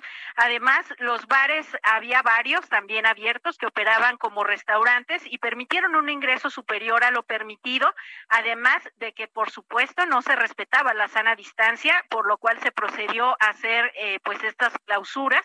La mayoría de los reportes se realizaron a través de las redes sociales y, por ejemplo, uno de los salones clausurados fue el Salón del Músico, permitió el acceso a cerca de 90 personas y otro más que se ubica en la colonia Oblatos, en donde había hasta conjunto norteño amenizando justamente esta fiesta. Y comentarte rápidamente que en materia de los indicadores, pues el gobernador Enrique Alfaro Ramírez también este domingo presentó los que estarían activando posiblemente el botón de pánico que ya se anunció para Jalisco, en donde implicaría la detención durante 14 días de todas las actividades, solamente permitiendo el abasto de alimentos, salud y seguridad.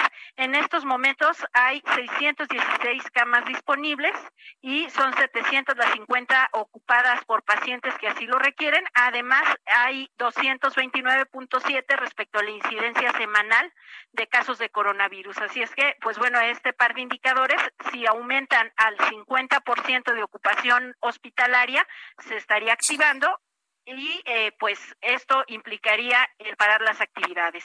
Esa es la información.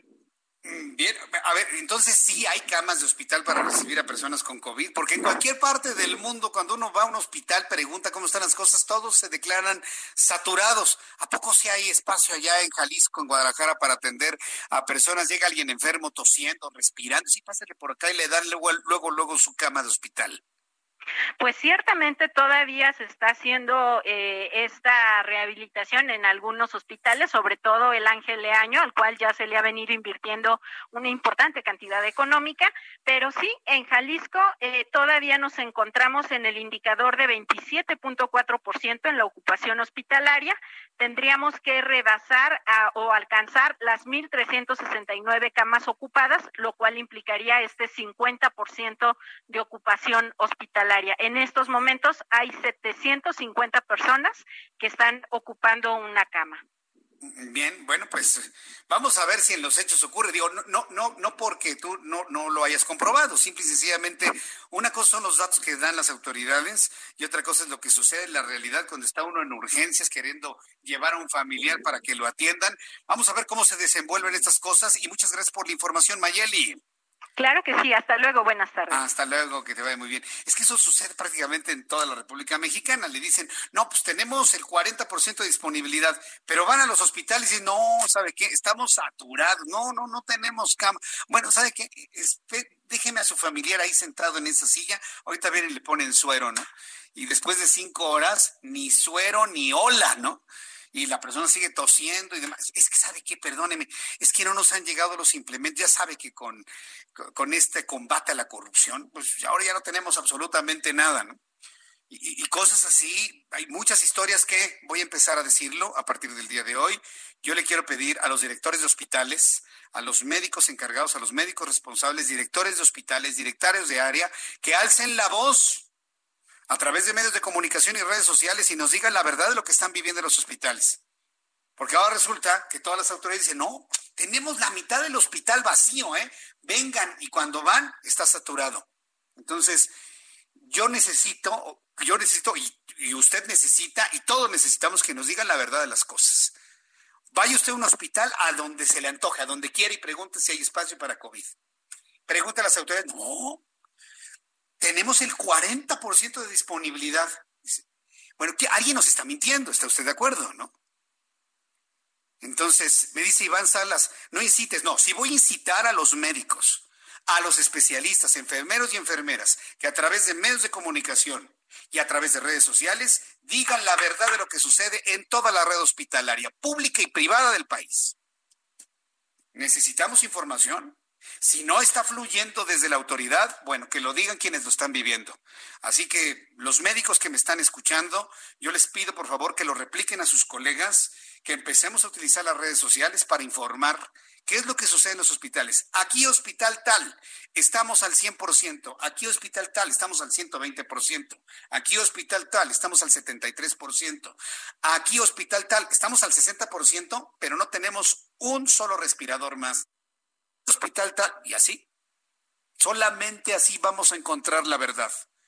Y esa es nuestra responsabilidad. Entonces, bueno, ya estoy escuchando, ya estoy leyendo algunas personas que están de acuerdo con esto. Vamos a pedir a los médicos que nos ayuden con la información.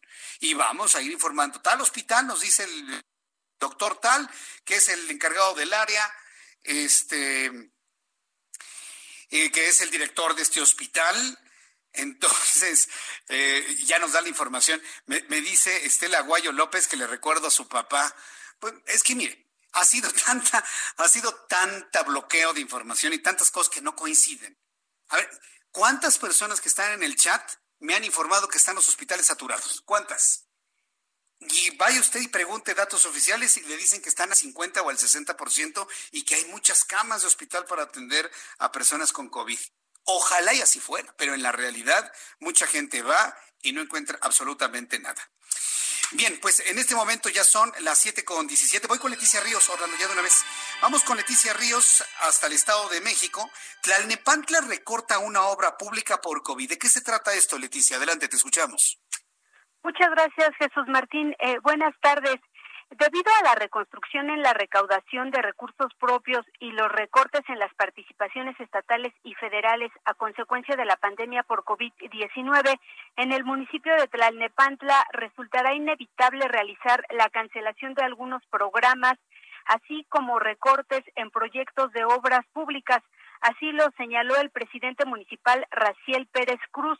El alcalde destacó que se está haciendo el análisis para saber de cuánto será dicho recorte, que espera no sea drástico, pero dijo que en dado caso el gobierno municipal seguirá privilegiando el trabajo en las comunidades para garantizar el suministro de agua, servicios públicos, limpia, alumbrado para la población y seguridad pública.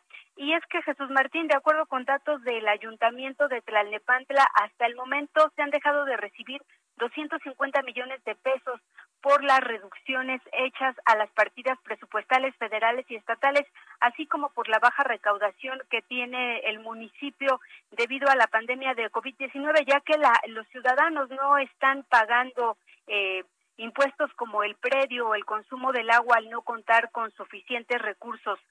Durante su participación en la videoconferencia Diálogos del Verdadero Cambio en Tlalnepantla, organizado por Morena Municipal, el alcalde destacó que la obra pública está sobre reglamentada y sujeta a que lleguen las participaciones. Señaló que es un reto enorme y que hay mucho por hacer en el ayuntamiento, pero que se sigue trabajando. Destacó que su gobierno enfrenta una situación financiera difícil con una deuda pública heredada de aproximadamente 450 millones de pesos, que significa pagar intereses por 140 millones de pesos, eh, otra área a la que se están destinando importantes recursos en el municipio de Tlalnepantla. Hasta aquí mi reporte, Jesús Martín. Muchas gracias, Leticia Ríos. Gracias, buena tarde. Hasta luego, buenas tardes. Pues eso es lo lógico, ¿no? Si se está destinando dinero para apoyar a las personas, para salvar las vidas, pues habrá obra pública que tendrá que esperar un mejor momento y eso, esa, ese tipo de decisiones al menos se están tomando en el municipio de Tlalnepantla. Son las siete con veinte, las 19 horas con 20 minutos hora del centro de la República Mexicana.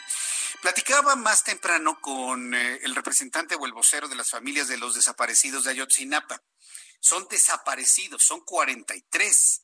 Son 43, pero ¿sabe usted que en realidad hay 73.201 personas desaparecidas? No voy a hacer evidentemente menos a los 43 de Ayotzinapa, ha sido un caso muy emblemático que vaya, refleja la desaparición de otras personas más, pero hay 73 mil. ¿sí? 73 mil desaparecidos ya en estos tiempos, en los tiempos de López Obrador se ha incrementado la cantidad de desaparecidos como nunca había ocurrido, ni con Fox, ni con Calderón, ni con Peña Nieto, como hoy. La Secretaría de Gobernación publicó el nuevo informe sobre búsqueda, identificación y versión pública del registro de personas desaparecidas de la Comisión Nacional de Búsqueda, el cual presenta un alza en el registro de víctimas de 13 mil nuevos casos. 13 mil. El registro actualizado que cuenta con información de la Fiscalía General de la República, las fiscalías estatales y reportes iniciados por familiares de víctimas detalla que hasta enero pasado la cifra de desaparecidos se encontraba en 61 mil personas.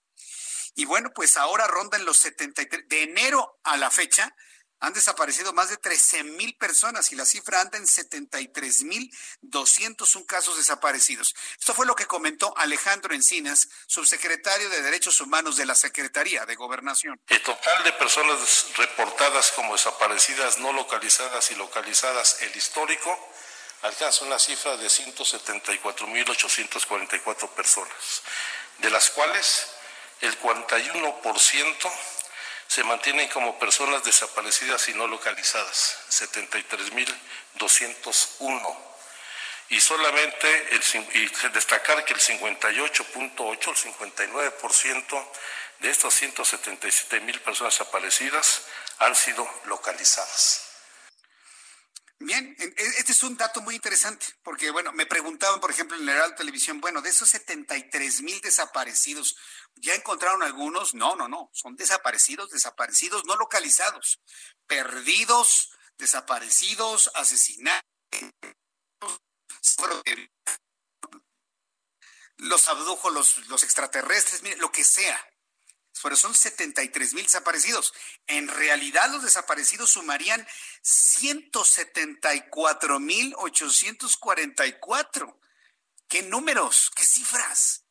desaparecidos 174.844 y el 59% son los que ya aparecieron, que se ha ido de viaje, que se fue por ahí, que se fue a comprar cigarros, que lo secuestraron, lo liberaron, eh, y todas las historias que usted se imagine, todas las historias que usted se imagine, el 59% ya aparecieron, están en sus casas o aparecieron fallecidos, pero ya se determinó que apareció la persona y lo que usted guste y mande, ¿no? Pero 41% se mantienen sin saber dónde están. ¿Dónde pueden estar 73 mil mexicanos? ¿Alguien me puede decir? ¿Dónde pueden estar 73 mil mexicanos? Sí, el drama de los de Ayotzinapa son 43. Ahora trasládenlo a 73 mil mexicanos. ¿Dónde están? ¿A dónde se los llevan? ¿Dónde se quedan? ¿Dónde los entierran? ¿Se van a los Estados Unidos? ¿Son gente que se va a los Estados Unidos, otras partes del mundo? Por ahí alguien me decía, ¿los abducen? Eso, eso ya evidentemente raya en lo poco serio, ¿no? Pero en lo serio, en lo serio, ¿dónde están?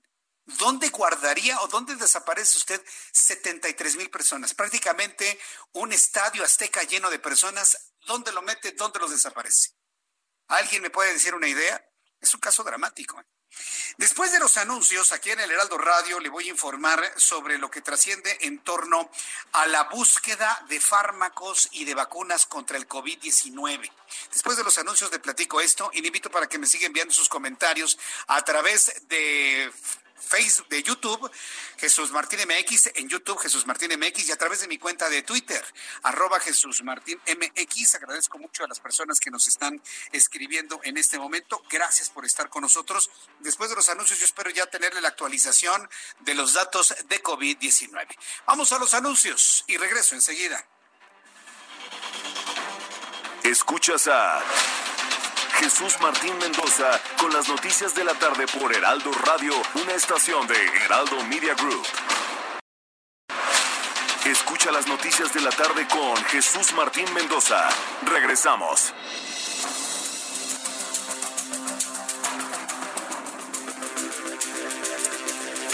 Ya el reloj marca en este momento las siete y media, las 19 eh, horas con 30 minutos, hora del centro de la República Mexicana de este lunes 13 de julio. Un lunes que, vaya, pues muestra una información que ya nos va a marcar la semana sin duda alguna. Eh, le estoy pidiendo a los médicos que para evitarnos el que nos digan, nos hagan las cuentas del gran capitán y nos digan cosas que no son ciertas, yo he invitado a los médicos a que a través de nuestras redes sociales, a través de sus redes sociales, a través de medios de comunicación en entrevistas, digan lo que pasa en sus hospitales. Me dice Joe Armenta, Jesús Martín, médicos y enfermeras están amenazados no solo con despedirlos del trabajo, sino con hacerles daño físico. Me dice yo, yo Merta, sí he sabido de casos. Eh, Jesús Carmona, me dice Jesús Martín, no hay vacunas sobre el tétanos en la clínica 76 en Ecatepec, lo que va a todo el año y no saben para cuándo. Bueno, pues debo decirle que entonces el llamado va para los médicos independientes, para los médicos valientes, enfermeros y enfermeras. Sí. Yo entiendo que habrá algunos que digan, no, pues me van a hacer daño, yo no digo nada, ¿no? Pero la verdad de las cosas que necesitamos en este momento, flujo de información. Ahí le va otra, otra del flujo de información. Sí se van a dar a conocer los datos de COVID-19, pero hasta que termine nuestro programa de noticias, ¿cómo ve? Ya me acaban de informar la Secretaría de Salud. No, no, hasta después de las 8 de la noche se va a dar a conocer. Bueno, mire, con que lo den a conocer, no me importa. Mañana le tenemos el dato de los muertos. Ah, chihuahua, pues sí, aunque sea un día después. Nos desfasaremos un día pero lo daremos y diremos mexicanos muertos, mexicanos contagiados, mexicanos sospechosos y mexicanos activos. Así no les guste, señores. Así nos tengamos que desfasar una semana, pero la información va a fluir en este programa, por encima de las mentiras que están diciendo. Dice frente Jesús, Jesús Martín, ahí te va un dato. Aquí donde trabajo ya bajó el número de hospitalizados, pero por el motivo la gente está escondiendo los síntomas y ya llegan solo para morirse en urgencias. Es un buen dato, ¿eh? Ese es un buen dato.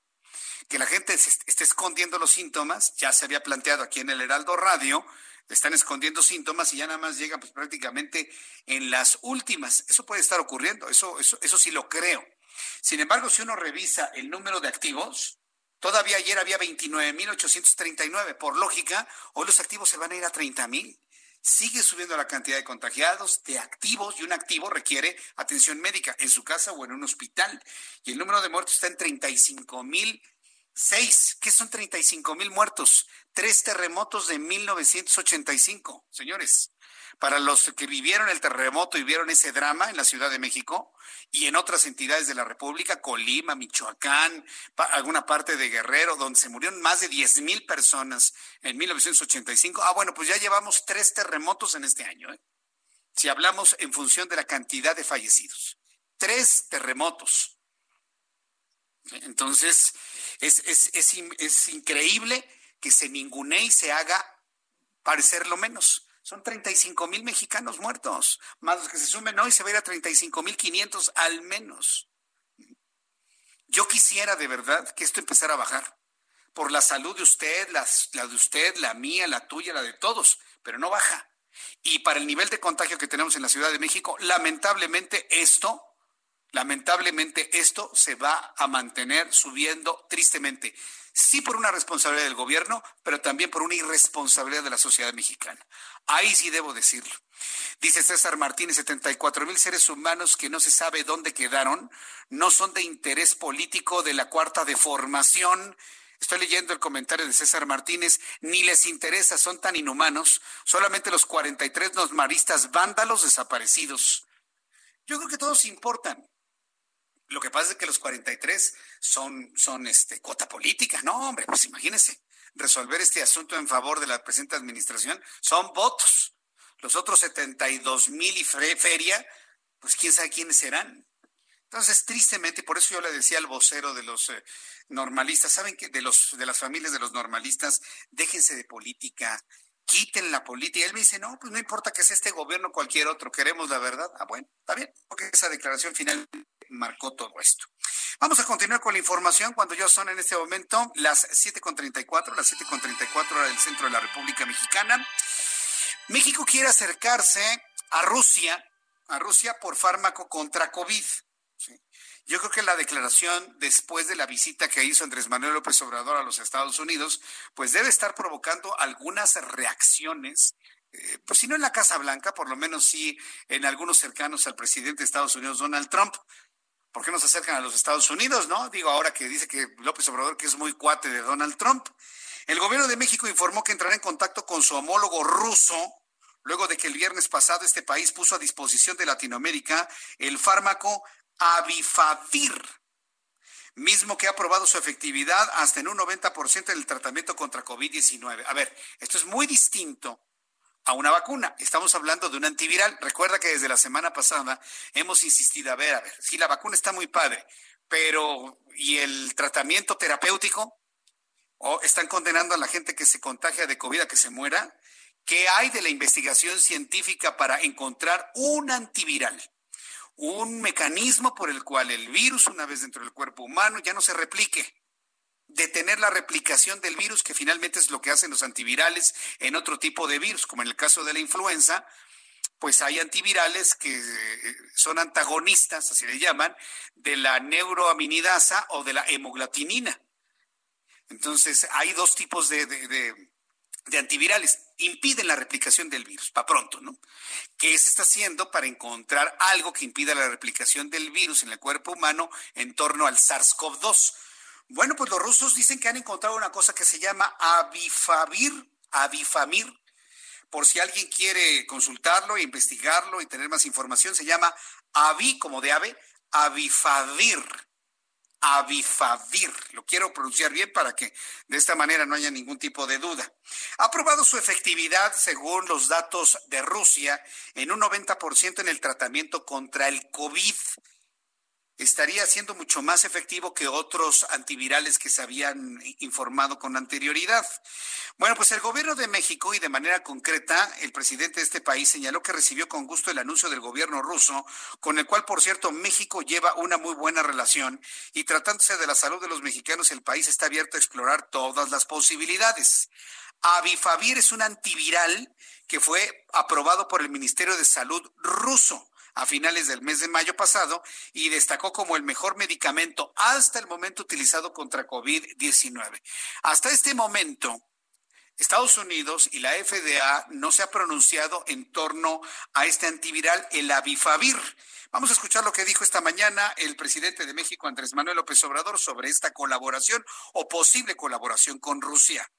Lo de la medicina para enfrentar el virus, eh, nosotros eh, estamos abiertos a participar con cualquier país en este tema, en todos, pero más en algo que tiene que ver con la salud de nuestro pueblo. De modo que ese ofrecimiento del gobierno de Rusia, nosotros eh, lo recibimos con gusto y desde luego que estaríamos dispuestos a establecer eh, comunicación, estamos eh, dispuestos a eso. Seguramente ya lo contempló el secretario de Relaciones Exteriores y se va a buscar entrar en comunicación con el gobierno de, Rusia, que llevamos, eh, dicho sea de paso, buena relación.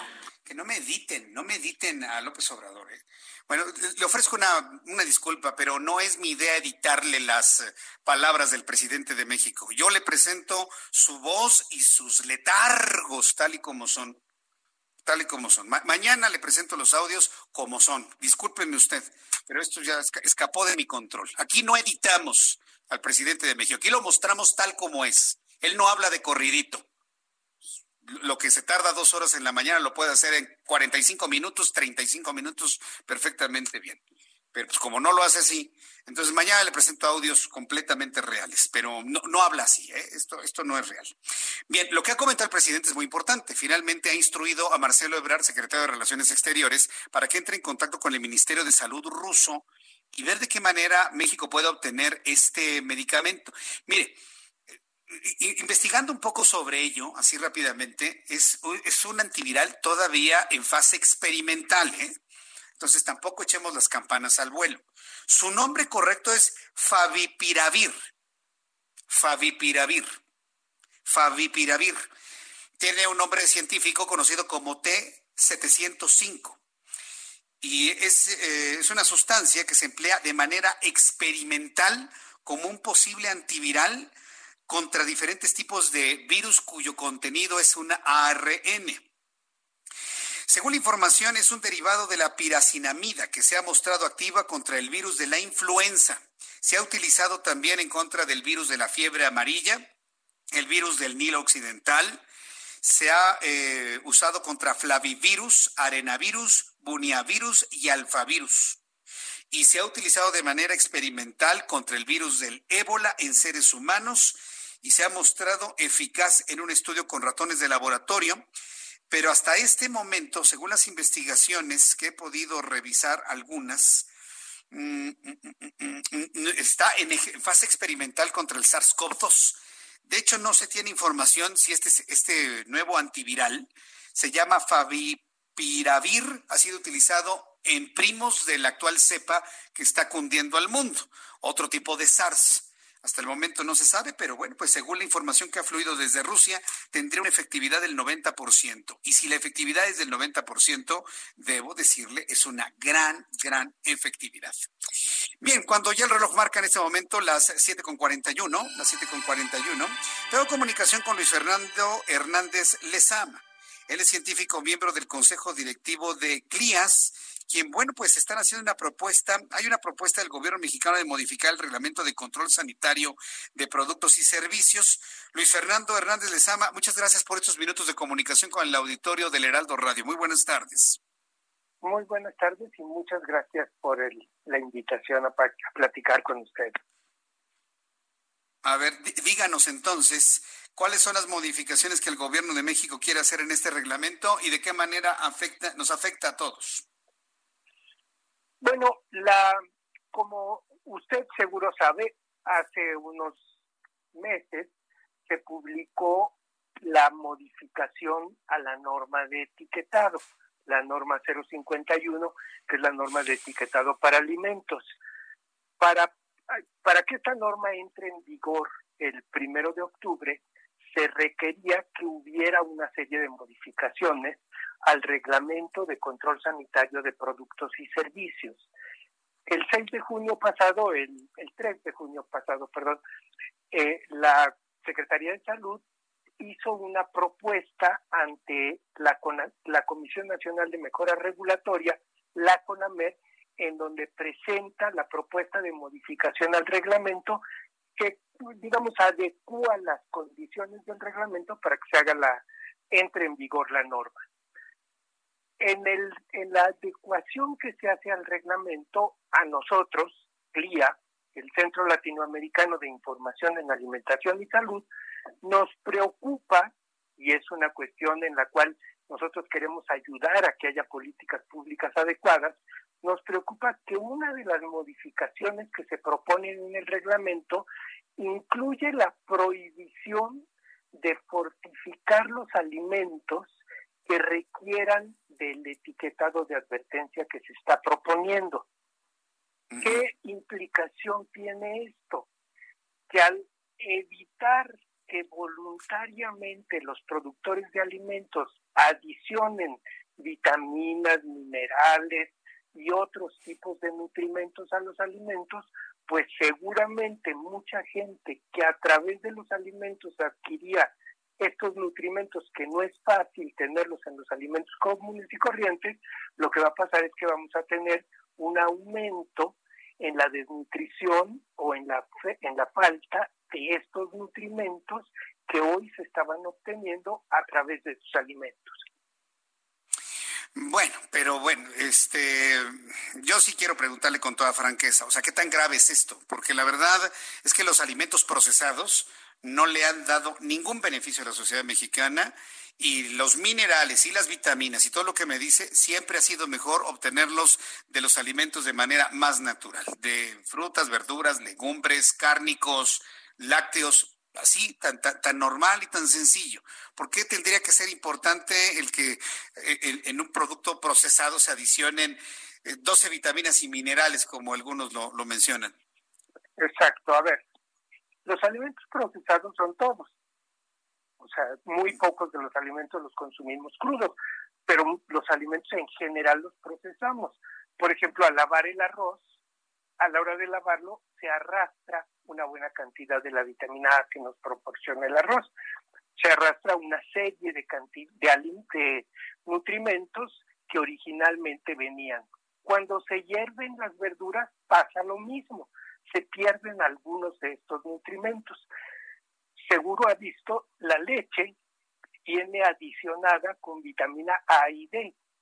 En este caso, lo que nosotros estamos planteando es, ciertamente hay algunas cosas que a lo mejor no es necesario, pero hay muchas, hoy las propias encuestas de nutrición y salud dicen que todavía tenemos un alto porcentaje, sobre todo de los niños en comunidades vulnerables, que tienen deficiencias en vitaminas y nutrientes.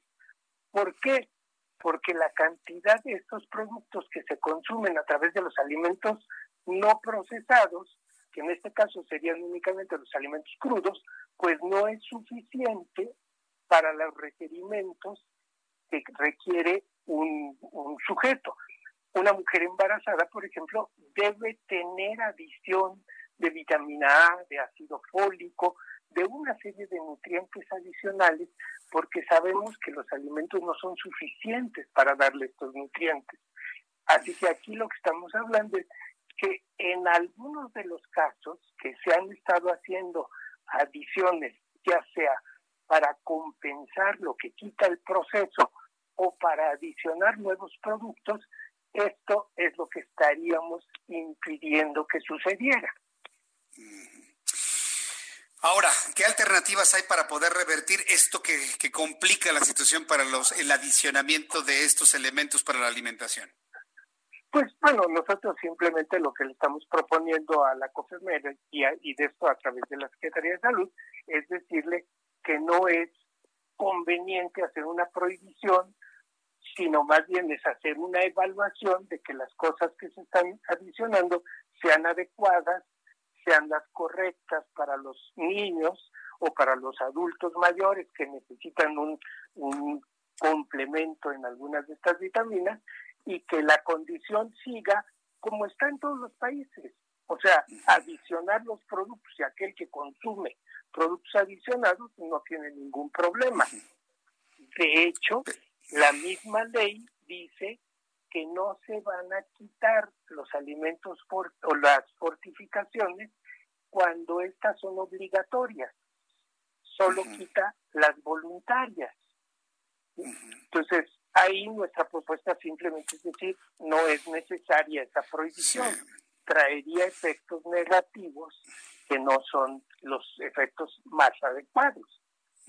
O sea, la fortificación es una estrategia que funciona en muchos lugares para hacer llegar este tipo de nutrientes a comunidades o a poblaciones que requieren un fortalecimiento respecto a esto.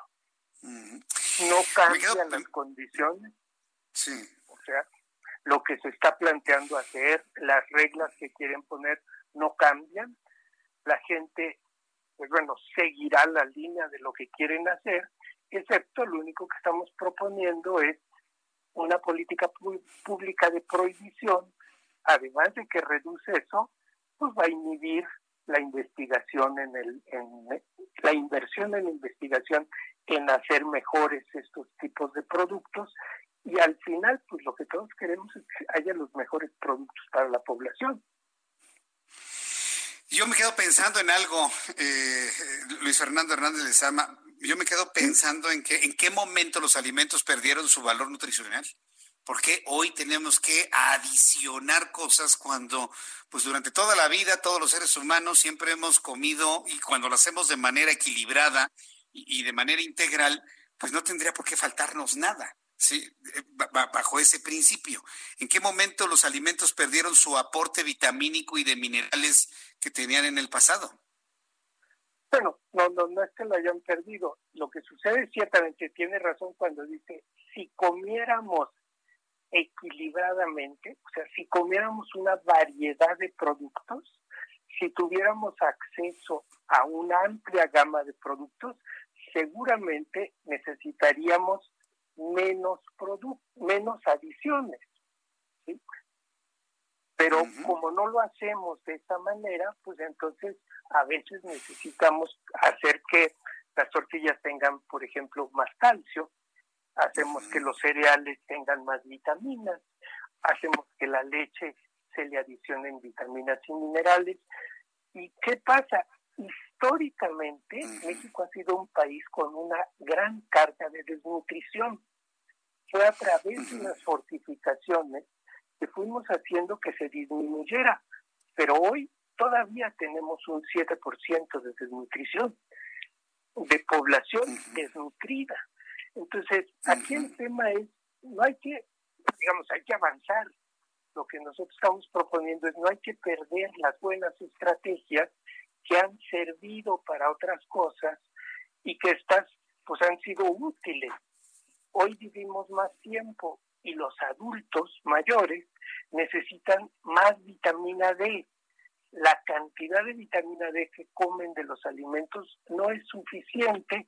¿Por qué? Porque el metabolismo ha cambiado en los adultos. Entonces necesitan adicionar vitamina D, que ahora ha sido una de las recomendaciones por el caso de estas infecciones, en el que se dice las deficiencias de vitamina D juegan un papel muy importante en la capacidad de respuesta de los adultos mayores. Entonces, aquí el tema es esta es una política pública, ha sido una política pública exitosa. Pensamos que no tiene sentido echarla para atrás, sino lo mejor es vigilar que se haga bien, vigilar que esto no incremente los costos de los alimentos, vigilar que les llegue a las poblaciones vulnerables.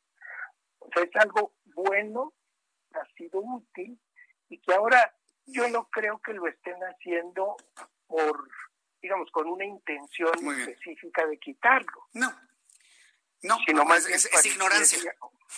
Sí, un efecto involuntario, que puede causar un problema. Pues sí, sí, efecto involuntario, producto de la ignorancia y de la soberbia de no preguntarles a personas como ustedes. Y esto lo hemos visto en, muchas acciones y decisiones de gobierno en otras áreas, y pues no me extraña nada que ahora se haga en, en, este asunto de alimentación y etiquetado. Yo le agradezco mucho, Luis Fernando Hernández Lezama, el que me haya tomado la llamada telefónica el día de hoy. Vamos a estar muy pendientes de ello y cualquier actualización lo volvemos a platicar con usted. Muchísimas gracias. Al contrario, muchas gracias a usted y a sus órdenes. Gracias. Que le vaya muy bien. Hasta pronto. Muchas gracias. Igualmente, hasta pronto, igualmente. Hasta luego. Es eh, Luis Fernando Hernández Lezama, científico miembro del Consejo Directivo de CLIAS. Y bueno, pues las adiciones a los, a los eh, alimentos. ¿En qué momento perdieron su valor nutricional? No es que no lo han perdido, es que la gente no come de manera, de manera adecuada. Este, por ejemplo, le voy a platicar, eh, cuando, cuando terminemos nuestro programa y nos quedemos en, YouTube, le voy a platicar una historia que, ahora lo estoy recordando de, un, de un trabajador, de este servidor, de un colaborador, que lo determinaron con diabetes, ¿no? Y lo ha trabajado conmigo desde hace 16 años. Nunca se le había visto una situación como esta y bueno, pues imagínense, estar estar comiendo algo que a lo mejor en el tiempo te produce, te produce algún daño, le produce usted algún daño. Es, es, algo muy interesante este asunto de la alimentación en el cual evidentemente pues me he involucrado con ello últimos meses, en el, casi en el último medio año, de manera muy profunda y me sorprende cómo ahora necesitamos adicionar vitaminas, minerales, porque entonces usted no se, no se nutre no se nutre, sobre todo por la forma en la que nos nutrimos en, en, nuestro, en nuestro país. Bien, quiero informarle que la Secretaría de Salud ha determinado, por sus razones tendrán, de actualizar los, los datos de COVID a partir de las 8 de la noche. Entonces, lo que vamos a hacer, lo que vamos a hacer cuando sea posible, cuando sea posible, Ve que nos quedamos unos cuantos minutos después del programa que se transmite a través de la radio, nos quedamos en YouTube un rato. Bueno, pues yo le invito para que se quede con nosotros, vamos todos a YouTube, ¿sí? Y ahí voy a esperar la actualización de los datos de COVID y se los doy ahorita a las 8, 8 con 2 minutos, 8 con 3 minutos. Y le platico algunas historias y bueno, pues invitarle a que siga con la programación del Heraldo Radio en toda la República Mexicana. Y le recuerdo que mañana, 2 de la tarde, Heraldo Televisión, 6 de la tarde, Heraldo Radio. Por su atención, gracias a quienes escuchen toda la República Mexicana a través del Heraldo. Le invito a que nos escuche mañana y siempre. Por su atención, muchas gracias. A nombre de este gran equipo de profesionales de la información, le deseo que tenga usted muy buenas noches. Esto fue Las Noticias de la Tarde con Jesús Martín Mendoza.